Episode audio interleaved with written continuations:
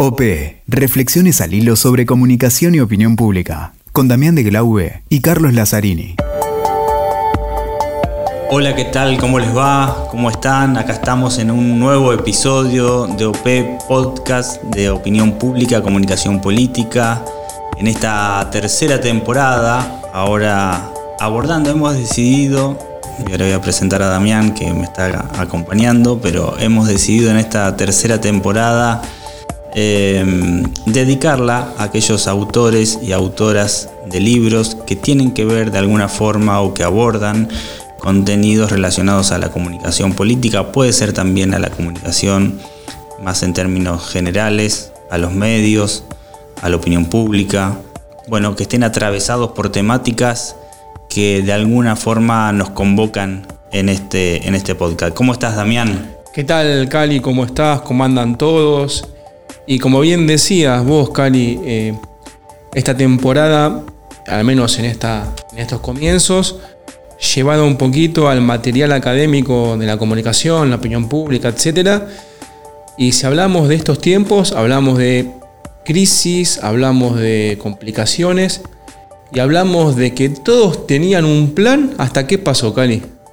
Y hasta que sucede algo, hasta que te pegan en la cara, ¿no? Exactamente. Eh, Así que hoy Damián vamos a tener el placer de volver a conversar porque creo que a Mario Riorda lo hemos tenido ya en la primera temporada. Exacto, eh, y siempre es bueno escucharlo de nuevo. Que ha tenido una, enorme repercusión, pero bueno, su, gran producción eh, literaria, tanto en, textos, libros que, que saca con frecuencia, también Comunicación Gubernamental 360, que ha tenido una edición actualizada Vamos a estar conversando sobre eso también. Bueno, sus cursos, sus clases, su actualización permanente eh, hace que, pensemos en, convocarlo también en esta tercera temporada y seguramente no va a ser la última. Exactamente, además sus buenos fundamentos, como decíamos en el capítulo 2, la combinación del conocimiento científico con la aplicación práctica, eso que a veces no se da o que no se da mucho. Y como él lo plantea la comunicación gubernamental en su libro 360, el libro me parece que esos contenidos no pueden quedar solamente en un libro, él lo expresa también en sus clases, en sus charlas, en sus exposiciones, y otra forma de, hacerlo 360 es en un podcast. ¿no? Exactamente, lo, lo que le faltaba, el podcast. Y justamente después, a lo que vos decías un poquito, la crisis, ¿no? En estos tiempos de crisis donde hay eh, falencias de comunicación que ella ha manifestado, debatiremos de eso, aciertos de comunicación y un poquito cómo se navega eso que, nadie se espera. Sí, bueno, la pandemia un poco nos ha sacudido y nos ha despertado en este sentido. Si bien Mario eh, viene abordando esta temática y especializándose dentro de la comunicación política en lo que tiene que ver con la comunicación de crisis, eh, es un especialista en esa dimensión de la comunicación política. Eh, bueno, ahora a partir de la pandemia es como que todos hemos mirado un poquito más hacia esa disciplina. Así es, Cari. Bueno, ¿y qué te parece si le sacamos un poquito el jugo a este fenómeno, a este crack, a este profe de la comunicación política? Ahí vamos.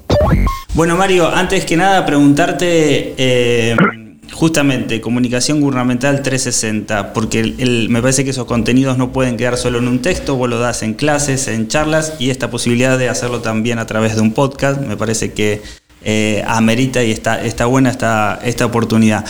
En esta segunda edición de Comunicación, ¿por qué sentiste la necesidad de actualizar eso que para nosotros, para todos los que nos dedicamos a la comunicación política, es un verdadero manual, ¿no? un verdadero recorrido por distintas dimensiones de la comunicación gubernamental.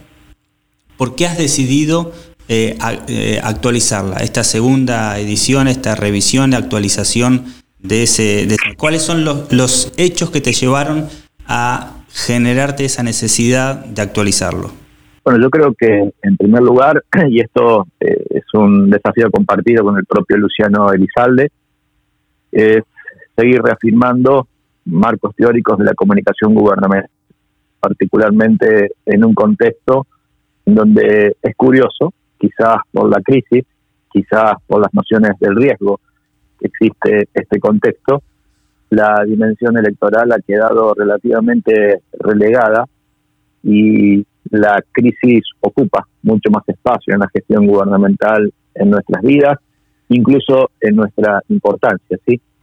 Por eso la idea de reactualizar conceptos quizás el elemento más importante porque en realidad muchas veces también existe un sesgo terrible y preocupante de entender que la teoría es algo abstracto por las nubes, es un estado gaseoso relativamente poco cerca del mundo práctico y en realidad nada más alejado que la realidad. Una teoría se gesta básicamente cuando hay elementos empíricos que permiten aproximar ese estado del arte, esa condición que te permite entender funciones y efectos asociados básicamente a la praxis. Entonces es una teoría que orienta y es una teoría que además debiera orientar, que es lo que más nos interesa, ¿sí? No con una pretensión imperativa, sino básicamente con una pretensión pedagógica para diferenciar en primer término lo gubernamental de todo aquello que no lo es. Esto es lo primero. Lo segundo, porque no es que nos pareció oportuno, sino que además asumimos que estábamos en una falta enorme y terrible de que el libro no tenía una perspectiva de género ni voces femeninas y por lo tanto la ampliación en gran parte se debió a la incorporación de autoras que han hecho además un trabajo fenomenal, brillante en sus aportes y en tercer lugar, seguir discutiendo una relación cada día más evidente, más notoria, pero no por eso efectiva ni bien realizada, que es lo que corresponde a la mirada o la interacción entre la comunicación gubernamental, pero particularmente atravesada por el mundo digital o por lo tecnológico. Entonces, el libro de alguna manera se termina situando en esas tres perspectivas. Eh, mencionabas recién un poco la dimensión pedagógica que un poco el consultor, eh, quien se dedica, al especialista a la comunicación política, eh, tiene, ¿no? entre sus tareas tiene una dimensión pedagógica y vos lo venís haciendo hace mucho, sobre todo con comunicación de crisis, y ahí si querés te enlazo un poco con, con el otro libro, más, más abocado al tema de la crisis. Lo venís haciendo, por supuesto, mucho antes de la pandemia. Eh, venís marcando claramente la diferenciación entre comunicación de campaña, comunicación de riesgo, comunicación de crisis. Eh, y, ahora es como que esa, distinción que haces entre teoría y, la práctica, lo que realmente eh, el político, el dirigente político, quien está en una responsabilidad de gobierno, debería aprender. ¿Notás que ha habido un aprendizaje o notas que todavía se sigue ninguneando, por llamar de alguna forma, la, especialidad de lo que tiene que ver con la, con la crisis, no con la comunicación de crisis?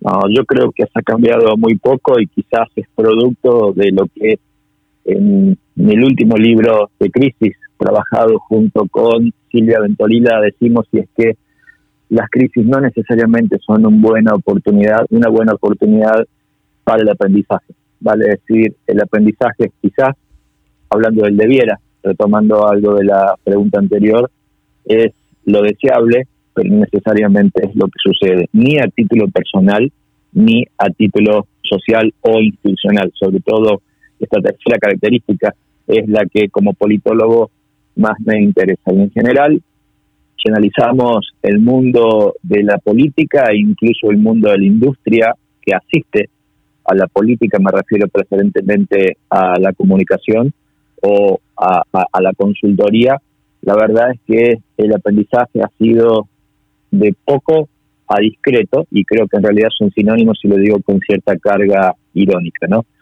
Me da la sensación que todavía se sigue apelando a fórmulas o recetas mágicas y simplistas.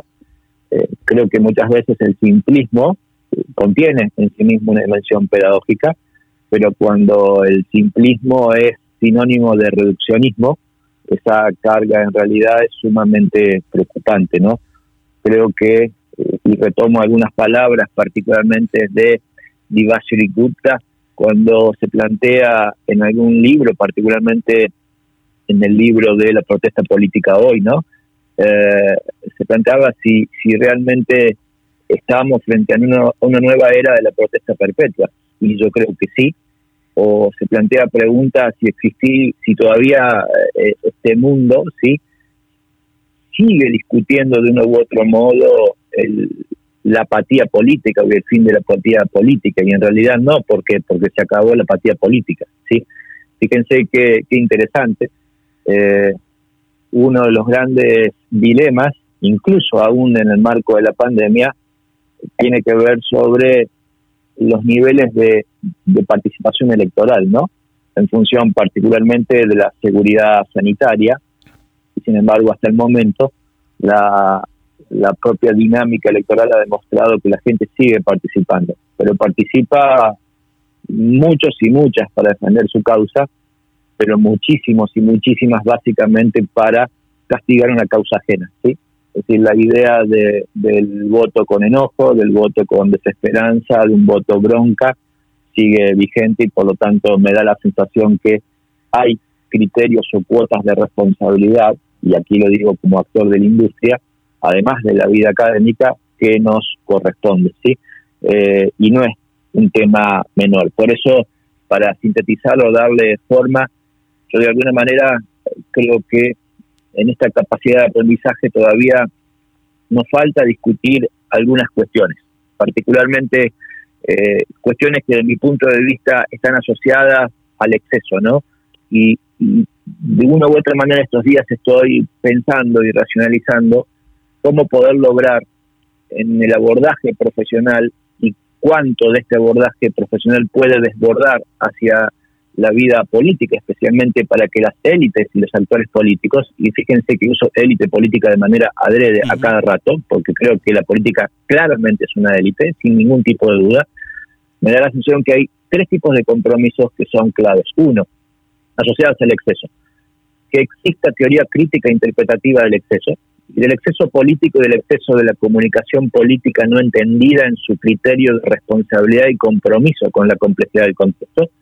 Segundo, la ética del exceso, porque la teoría crítica interpretativa del exceso básicamente nos demuestra, pero la ética del exceso es la que te orienta, la que te permite entender si estás dentro de una esfera de lo posible democráticamente hablando o has traspasado esa esfera y estás en situaciones de lo que correspondería a una transgresión y por lo tanto una condena pública respecto del exceso. Y creo que seis es entender básicamente la profundidad del exceso, es hasta dónde es posible soportar determinados excesos, ¿no? Eh, y no tan solo hablo de escándalos, hablo de prácticas que muchas veces no son escandalosas, no son tan transgresivas, pero de alguna manera van mellando los niveles de confianza pública en un contexto de pura susceptibilidad. Mario, ¿qué tal? Eh, te llevo un poquito al nuevo libro que a mí me, gustó muchísimo. Eh, ¿cómo ¿Cuál ves, de ellos, Carlos? ¿Cómo ves vos el, la acción del político o del líder cuando viene, cuando viene esa piña en la cara? A veces parece que el, ego lo lleva a sigo igual, total yo eh, me recupero, tengo contacto con la gente, eh, y existe una incapacidad de reflexión para intentar un nuevo abordaje. Que, de, dado sus estudios y tus estudios y lo que hicieron en el libro, contanos un poco qué pasa cuando viene esa piña, ¿no? Pues bien lo decís vos, todos tenemos un plan, todos tenemos eh, la hoja, el GPS, hasta que viene el sopapo. Como pasa, creo que aludís un poquito eso a las peleas de UFC, de boxeo, hay películas del tema que todo hay un plan lindo y te viene el golpe y te deja, eh, te deja groggy. Y quizás el líder político sigue confiando que él con su carisma, con su ego, con, él mismo, eh, zafa, supera eso. Y a veces no, necesitas un abordaje distinto, una mirada distinta y sobre todo profesionales de la consultoría. ¿Cómo ves vos?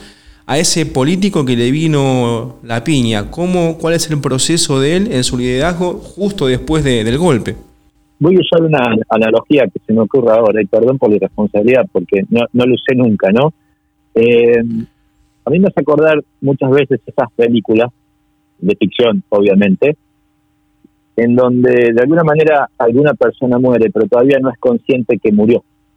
Y muchas veces se ve presente en un mundo pero desde lo inmaterial, porque materialmente ya no está presente, ¿no? Entonces, duda entre sobre si murió o vive todavía, ¿no? Es esta idea casi diría de la presencia eh, espiritual o, hasta fantasmagórica en el marco todavía de una realidad en donde él ya no pertenece. ¿sí?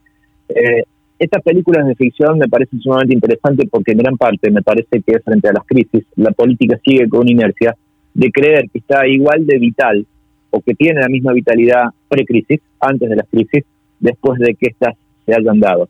Y la respuesta es de ninguna manera. E incluso esa inercia tiene modos preocupantes, tiene una estética pública que realmente no solo no mejora, no hace nada bueno, sino que produce daños o sensaciones de mala praxis, ¿no? Eh, en mi último libro sobre crisis, básicamente definimos, junto a Silvio Ventolila, eh, lo que llamamos mala praxis en crisis, y es cuando una respuesta en estas situaciones, en estos climas de alta susceptibilidad, debiera apuntar, al menos comunicacionalmente, a aportar certidumbre para mitigar, para contener para asistir, para menguar, para aplacar las condiciones que han generado esa crisis, no solamente no hace ninguna de estas acciones, sino que básicamente recrudece o expande o aumenta la propia sensación de crisis. Y entonces, en ese sentido, como antes decía y retomo nuevamente la idea, las crisis no son aprendizaje y por lo tanto no se las asumen como tal. Y entonces la característica más distintiva de la gestión de crisis cuando no hay profesionalismo es la negación de la crisis.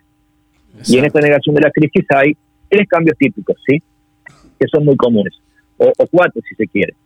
Uno, eh, el contraste con, con, el pasado, diferenciarme de los hechos malos, tratar de que a partir de ahora todo lo anterior, de alguna manera, ilumine, inspire lo nuevo como contraste y entendiendo que lo pasado es malo y entonces si antes era negro debo ser blanco, si antes era blanco debo ser negro. El segundo son los cambios de persona, no se tocan los sistemas, ¿sí? sino se cambian las personas y eso no produce técnicamente cambios ni mucho menos aprendizaje.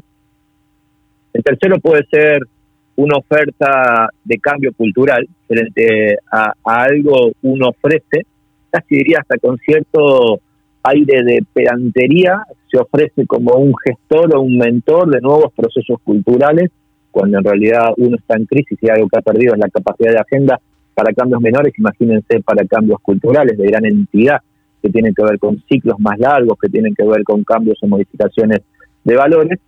Y quizás el cuarto elemento, como un plus, lo agrego, es la capacidad del azar. Azar que hay veces se devuelve absolutamente en contra, que es creer que frente a una crisis va a ser tapada por otra crisis subsiguiente. ¿sí? Frente a un hecho negativo, hay un hecho negativo posterior que va a obnubilar, que va a eclipsar a este hecho negativo actual. Lo que no dice esta tesis es que en realidad pueden ser hechos negativos para el propio actor político sí puesto en jaque. Por lo tanto, el segundo no solo tapa el primero, sino que lo agrava. Pero bueno, digo, estas son las características típicas. Entonces, esta idea de, un cambio asumiendo la dificultad, asumiendo, yo diría, el hecho disruptivo que significó un reacomodo relativo de poder, una merma de poder y es una de las consecuencias más directas incluso de corto plazo de una crisis, no solo no se evidencia, sino que en esta negación, insisto, reproduce instancias de mala praxis. Y me quedo con uno solo para cerrar la respuesta, con un solo ejemplo, cuando, por ejemplo, los liderazgos en crisis de confrontación que se vivieron, voy a citar cuatro países porque fueron como muy evidentes, pero hubo muchos más países, me refiero a Chile, me refiero a Ecuador, a Bolivia y a Colombia en menor medida, estos poderes que había, estos, estos poderes públicos que habían perdido poder público, quiero ser redundante adrede, se manifestaron y se presentaron públicamente con las jerarquías de la defensa y la seguridad nacional atrás. Es decir, todo el poder político que habían perdido pareciera ser que querían engrosarlo rápidamente con un poder militar o de seguridad nacional, ¿sí? cuando en realidad precisamente desconocen que en una crisis, en ese reacomodo relativo de poder, uno ya no tiene el poder de antes, independientemente que de lo estético quisiera manifestarlo así. Mario, una, una última consulta de mi parte. Eh, mencionaste varias veces mala praxis y yo creo efectivamente que muchas veces se incurre en mala praxis cuando se enfrenta una crisis, porque vos bien marcás la diferencia entre riesgo y crisis. Cuando hay una crisis, efectivamente supongamos en el caso de un gobierno, eh, hay, hay riesgo de, hay, digamos, efectivamente la crisis pone en jaque al gobierno y ese gobierno puede caer o no, pero, pero efectivamente ese, gobierno está tambaleando cuando, cuando se presenta una crisis. Pero también eh, lo solemos, lo, vemos a veces como, bueno, un gobierno puede caer, se puede terminar la carrera política de un determinado dirigente, pero eh, hemos visto cada vez con mayor frecuencia que hay en riesgo vidas humanas en una crisis. Muchas veces pérdida de vidas humanas. Y esa mala praxis resulta intolerable. Entonces, lo que yo no tengo claro, lo que no veo, es qué cosas se pueden hacer, digo hasta desde regulaciones y demás, para que los profesionales que estén a cargo en esas circunstancias eh, sean efectivamente mm, profesionales probos o, profesionales capacitados para enfrentar una crisis. Porque digo, no es solamente y, nada más ni nada menos que una crisis de un dirigente, de un político o, de un gobierno con todo lo que eso significa, sino también el riesgo de vidas humanas, ¿no?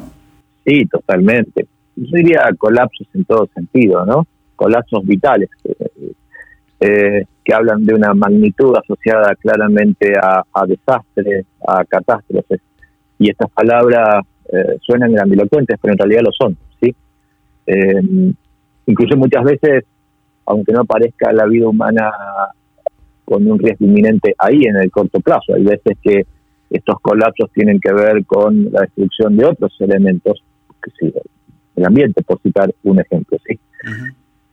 Es bastante difícil pensar en regulaciones de esto. Me da la sensación que a la vieja usanza, y cuento una anécdota muy chiquita que me pasó hace meses, hace meses, perdón, eh, en estos días y quizás también producto de la escritura del libro, he tenido como mucha oferta profesional, especialmente de sectores corporativos o entidades gremiales, eh, cada uno queriendo su manual de crisis, ¿no? Manual de crisis. Y creo que esto reproduce un poco la complejidad, ¿no? Porque el concepto manual de crisis implica que hay un objeto que es plenamente discernible, maleable y por lo tanto gestionable, y creo que el concepto manual de crisis es uno de los elementos que he visto a la distancia, quizás peor daño le ha hecho a la concepción de, o, a la idea de, de entender la magnitud de las crisis, ¿no? porque básicamente la crisis es un fenómeno de puro descontrol.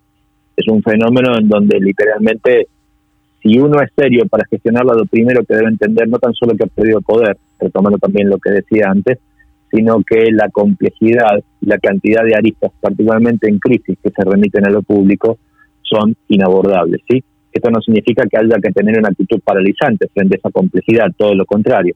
Pero sí me parece que hay que pensar en dos elementos que ni siquiera se acercan a la idea de protocolos, ¿sí? Porque pensé muchísimo si con la palabra protocolo se resolvía de alguna manera la vejez que representaba el concepto y lo, peligroso que representa el, concepto de manual de crisis. Y me parece que tampoco es eso porque los protocolos de una u otra manera rigidizan ¿sí? a, esta gestión. Esto no significa que no haya que protocolizar ciertas acciones, pero implicaría un, constante revisionismo de esos mismos protocolos. Entonces, a, tu respuesta y ante la dificultad, quizás una visión bastante escéptica de que esto pudiera regularse, sí me da la sensación que eh, el hecho de empezar a pensar, uno, en capacidades institucionales, es decir, cuánto se puede modificar la estructura en términos de funciones, no de organigrama, en términos de funciones, por lo tanto es una, una modificación funcional del modo de gestionar de los gobiernos o de las organizaciones en general, independientemente de que sean públicas o no, me parece que es la primera tarea. Esto significa que, aproximándonos a gran parte de las recomendaciones de la literatura del riesgo, implica pensar en elementos que, uno, ameriten a la gestión apostando a la transversalidad, que se generen recursos y que se generen instancias de control previo. En todo este tipo de cosas, por ejemplo, mapeo del riesgo, jerarquización del riesgo, ¿no? Y esta capacidad de poder actuar frente a ellos con palabra que vuelvo a repetir, transversalidad. Punto uno. Y el segundo, y quizás sí en parte tenga que ver muy conscientemente con tu planteo, y es que haya que pensar, así como es interesante en las capacidades institucionales, en las habilidades personales. Y en las habilidades personales es bastante difícil porque esto implicaría niveles de profesionalización burocrática que probablemente no existen en ningún área y sería bastante complejo exigirla a esto porque además a dónde aparecen las crisis en cualquier lado, ¿no? Y habría que exigirlo, sería un veto literalmente para la actuación profesional en la multiplicidad de las áreas. Ahora, sí creo en ese sentido que hay, yo diría, avances, ¿no? Eh, los distintos institutos nacionales de administración pública o de capacitación pública en distintos países han empezado a incorporar dentro de su temario palabras como crisis o riesgo que literalmente estaban ausentes, ¿sí? Ha empezado, yo lo digo con la tranquilidad de que hace 15 años que soy docente de materia de crisis políticas en distintos países, pero también en la maestría que me toca dirigir, muy tempranamente uno de los sesgos tenía que ver con acercarnos académicamente a las crisis, de hecho con el propio Luciano Elizalde, muy tempranamente, incluso con Damián Fernández Monte, fuimos socios eh, en la literatura de, del abordaje temprano de este fenómeno, incluso con mucho menor cantidad de herramientas que las que hoy tenemos, ¿no?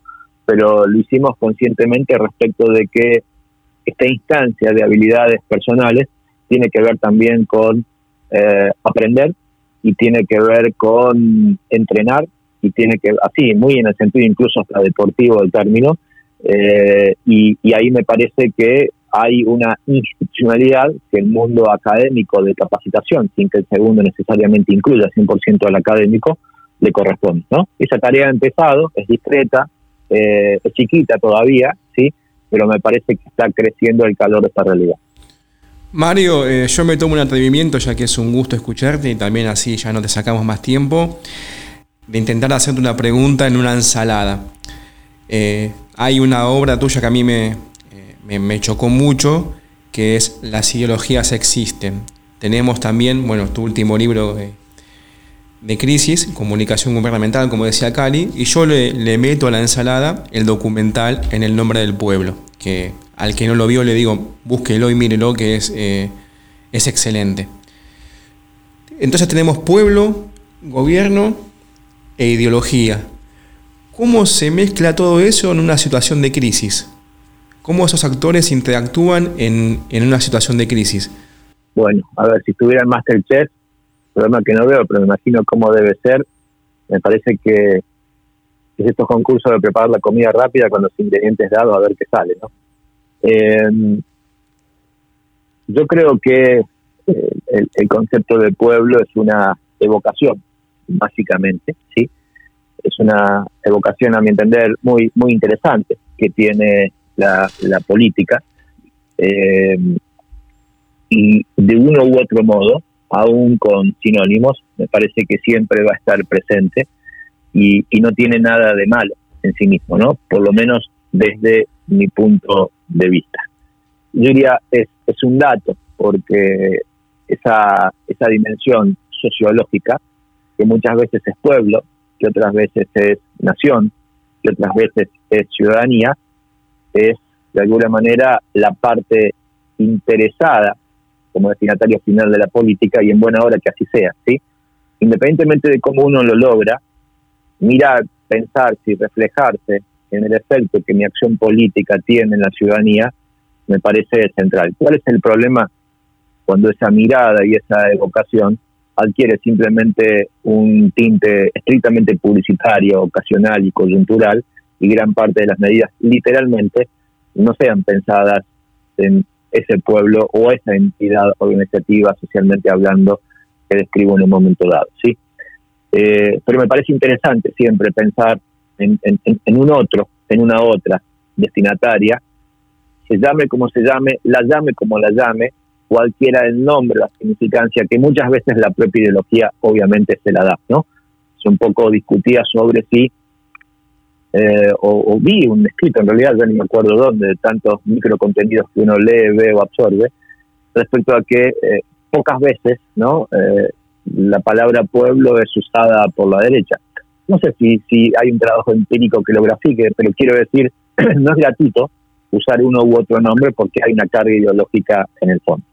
Por lo tanto, sí me parece importante, aspiracionalmente, voy a citar, hablando de ensalada, ya que me lo permitiste, permitirme incorporar otros elementos. ¿no? Cuando Humberto Eco hablaba del lector modelo, escribía pensando ¿no? en quién te leía. Y me parece sumamente interesante que la política diseñe políticas y gestione políticas pensando básicamente en quiénes van a ser los, los destinatarios. Entonces, esa idea sociológica, repito, de mi punto de vista, no solamente es necesaria, sino que tiene todo de bueno, por lo menos cuando se la hace con convicción. El segundo elemento es la ideología. Bueno, la ideología es eh, quizás un concepto en términos del estiramiento conceptual, palabra que en su momento Sartori utilizó, eh, mucho más pensando en el abordaje metodológico de la política comparada o el abordaje que se denomina internacionalmente comparative politics, comparative politics desarrolló y que luego otros autores como Aaron Lippard eh, expresaron o ampliaron con, miradas realmente fantásticas. Creo que probablemente la ideología es uno de estos fenómenos, sí, muy, muy, muy claros, muy contundentes respecto particularmente a, la mirada, ¿no? que tiene que ver con eh, esa amplitud de ideas, de significados, ¿no? de ser un término terriblemente polisémico que expresa muchas cosas. Yo diría, me quedaría con un grupo de, de, extremos o de miradas extremas para entender la idea de ideología actualizada hoy. Uno, sigue siendo una mirada, particularmente me remito a la definición de Anthony Downs, que técnicamente podemos ubicar como un atajo cognitivo. ¿Qué significa esto? Significa básicamente que una ideología achica el caudal informativo, te hace la vida más fácil, en el sentido de que hay ciertos valores a los cuales te aproximas y la propia ideología piensa por vos en muchos elementos, en muchos aspectos, en muchos asuntos, en muchos issues puntuales y específicos. Es decir, se resuelve la complejidad y eso sería lo que representa la idea del atajo cognitivo. Sumamente vigente hoy, ¿sí? De hecho, lo preocupante de esto no es entender su vigencia, sino que muchas veces como atajo cognitivo está la capacidad resolutoria frente a la complejidad que la ideología realiza, y es que quien piensa ideológicamente todo los, la, la, realidad, muchas veces se exime de problematizarla, en tanto en cuanto en tu propia ideología ya tiene la respuesta antes de que vos te la preguntes. Este es el gran problema que tiene esto. Por un lado, ayuda a esta simplificación, en parte es dotadora de identidad personal, pero por otro lado tiene ese problema de, de uno u otro modo, de uh, achicarte las aristas que la propia realidad compleja te, ofrece. El segundo elemento es la carga negativa y despectiva de la ideología, generalmente entendida como un proceso que pareciera ser que muchas veces no es racional, y algo de razón tienen muchas veces, ¿sí? Perdón por la redundancia, entendiendo de que son sesgos son miradas, son filtros, son distorsiones. Como dice en la jerga norteamericana, hay miradas que de una u otra manera alientan la idea de misperception, ¿no? esta concepción desviada o, errónea de los hechos.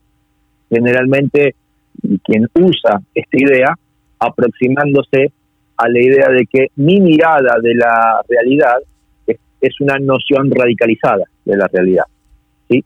Fíjense que este concepto o esta mirada de ideológico no contempla generalmente muchos sesgos centristas y moderados y casi siempre se utiliza despectivamente como una especie de mojón ideológico o como discurso contraidentitario. La mirada ideológica es la de quien está en mi extremo opuesto.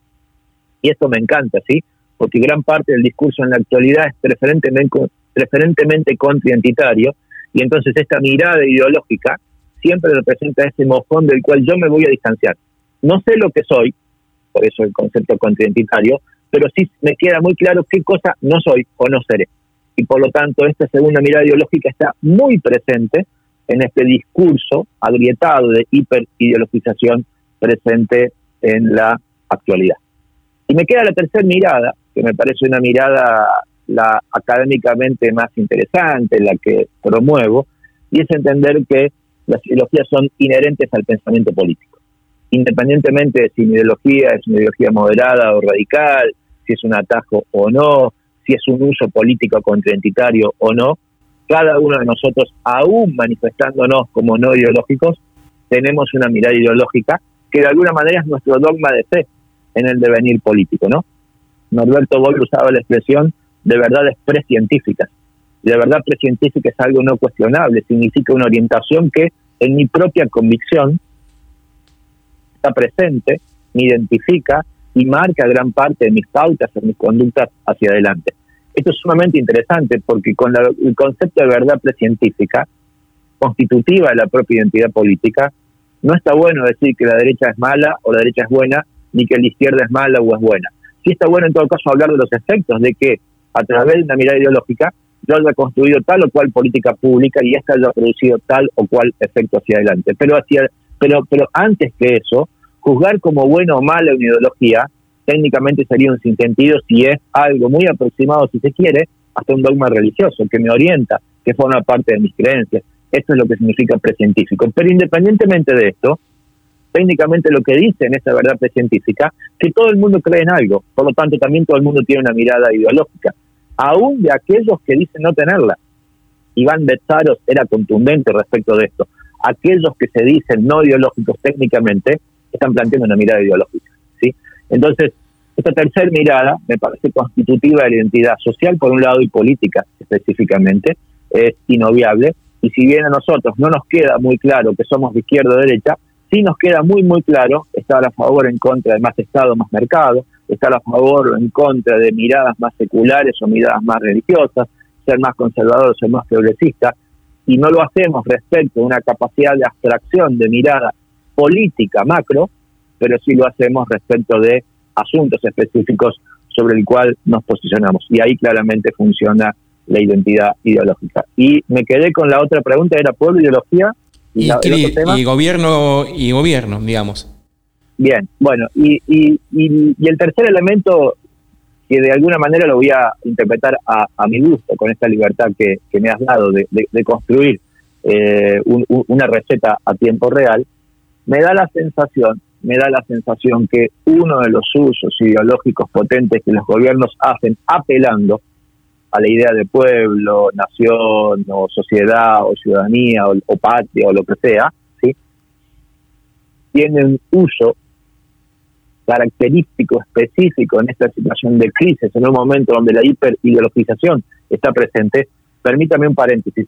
Yo utilizo la palabra hiperideologización en esta idea donde la, el debate ideológico permea los ámbitos cotidianos, sociológicamente primarios de nuestras relaciones. ¿sí? Es cuando la ideología no es tan solo la posibilidad de discutir lo público, sino que además genera cruces y roces en la pareja, en la relación con los hijos, en la vida familiar en general, en la vida laboral, en la vida deportiva, en mi grupo de amigos de WhatsApp. Ese es un proceso de hiperideologización. ¿sí?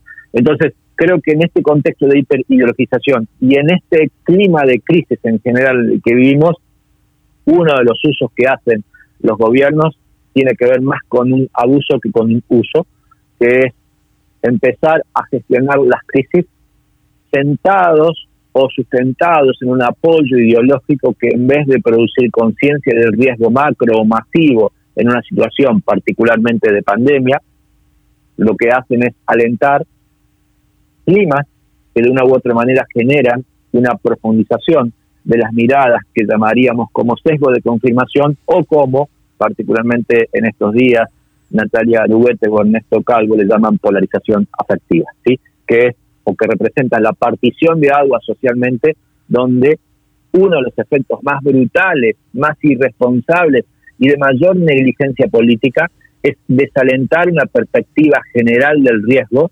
alentando perspectivas particulares, ideológicamente particulares, ¿sí? en el marco de estas crisis. Y por eso la, los pro, los antivacunas están más de un lado que del otro, los pro o anti-X están de un lado, los pro o anti-Z están del otro lado, y esto es una de las relaciones, a mi entender, de abuso que va permitiendo esta mirada donde la idea de pueblo es una mirada siempre parcial, ideológicamente parcial, ideológicamente alentada, en el marco de cierta irresponsabilidad, desconociendo que la profundización o la mayor intensidad de un clima de hiperideologización atenta básicamente con la gestión de crisis o con la gestión de riesgo en este contexto. Yo creo, la verdad, Mario, eh, nada, es agradecerte porque estoy como en mis épocas de facultad escuchando al profe que que me Una verdadera me encanta. Sí, gratuita, Mario. Conceptos, aplicación, la verdad que es un gusto escucharte como siempre. Eh, les recomendamos a todos no solo este último libro, sino todos los de Mario, donde se aprende siempre. Y es agradecerte, la verdad, Mario, es agradecerte que compartas tus conocimientos con nosotros. La verdad que es, simplemente eso que nos hayas dado tu tiempo. Sobre cumplido el objetivo de estos podcasts que justamente se pueden escuchar por episodios y son uno se puede armar su propio seminario, ¿no? Escuchando los distintos episodios de las distintas temporadas. Muchas gracias, Mario, muy amable. No, por favor, agradecido yo. Muchas veces y lamentablemente en estos temas hay prejuicios que lastiman, hay temas que incomodan y hay una tendencia interesante a naturalizar lo incorrecto, ¿sí?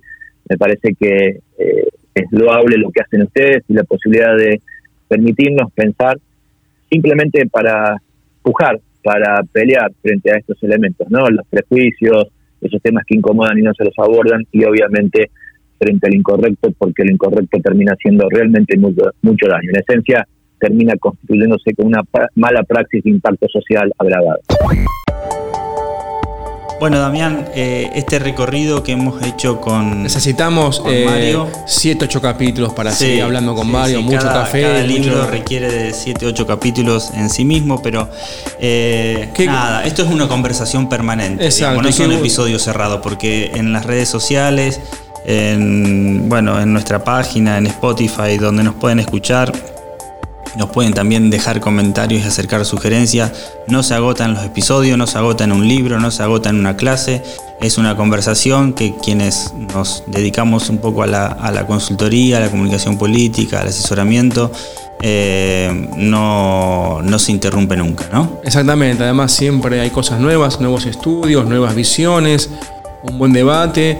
Y me quedo con muchas cosas que dijo Mario, ¿no? que se aplican a, a lo de, al día a día de hoy y qué, y qué interesante, y cómo con distintas disciplinas fue eh, llevando a una, a una comunicación de crisis, a una respuesta a cuando tenés ese golpe que te deja medio, medio groggy desde la política. Qué, qué interesante. Y además la valoración de la política como el elemento central, que es bueno, la acción política. Así que Cali, me parece que venimos... Un verdadero placer, un verdadero orgullo. Recordemos que pueden repasar, estos podcasts se pueden escuchar en cualquier momento, como quieras, donde quieras. Eh, Directo a tu oído, con los, con los número uno. ¿eh? Los primeros eh, tres episodios de esta tercera temporada son verdaderamente imperdibles. Te convocamos a repasarlos, a escucharlos si todavía no lo hiciste en OP Podcast, en WeTalker, en Spotify, en TN, eh, en las redes sociales, donde quieras. Y Cali, un adelantito de lo que viene el capítulo próximo. La gente pide, acá me están escribiendo, eh, la gente te exige. Que se preparen todos aquellos a los que les interesa mucho el universo digital. Exactamente. Bueno, nos vemos entonces. Nos vemos. OP, reflexiones al hilo sobre comunicación y opinión pública, con Damián de Glaube y Carlos Lazzarini.